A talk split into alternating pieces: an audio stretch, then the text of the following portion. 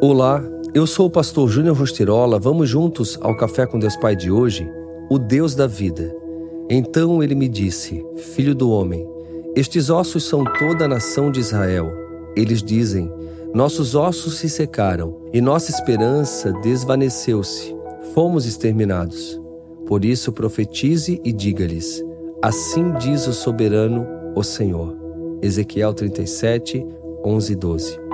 Em algum momento da sua vida você se deparou com uma realidade muito chocante, a ponto de não ter mais esperança, seus sonhos deixaram de existir, o sorriso abandonou seu rosto e o brilho nos seus olhos foi trocado pelas lágrimas?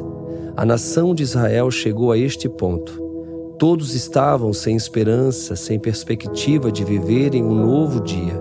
Com os sonhos esmorecendo, assim como a areia do mar cai das nossas mãos. Durante muito tempo, em minha vida e na minha caminhada, senti-me assim, sem sonhos, vazio, completamente desamparado. Eu via os meus dias como um grande vale de ossos secos. Muitos hoje vivem a mesma situação em que eu me encontrava anos atrás. Uma vida fria e vazia, sem esperança de que algo poderia acontecer para melhor. No entanto, assim como Deus Pai direcionou o profeta Ezequiel para que declarasse vida sobre aqueles ossos secos, do mesmo modo que o Senhor mudou a minha realidade, tenho plena certeza de que Ele mudará a sua. Abra o seu coração e veja que é possível sim restaurar os seus sonhos e retomar os seus projetos. Deus agirá, acredite. Tudo que Deus deseja é que você faça a sua parte. Os israelitas tinham pecado, porém estavam arrependidos e voltaram o coração para Deus. A esperança tinha secado, mas Deus mostrou que ele tinha o poder para lhes devolver a vida.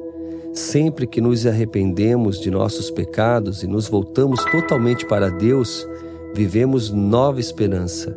Ele tem poder para nos restaurar e transformar a maldição em bênção e a morte em vida. Tenha fé Acredite no poder das palavras proferidas por Deus.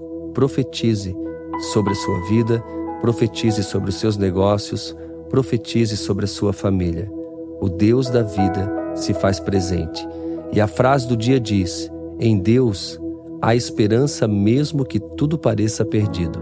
Pense nisso e tenha um excelente dia. Juntos nós seguimos com o Café com Deus Pai.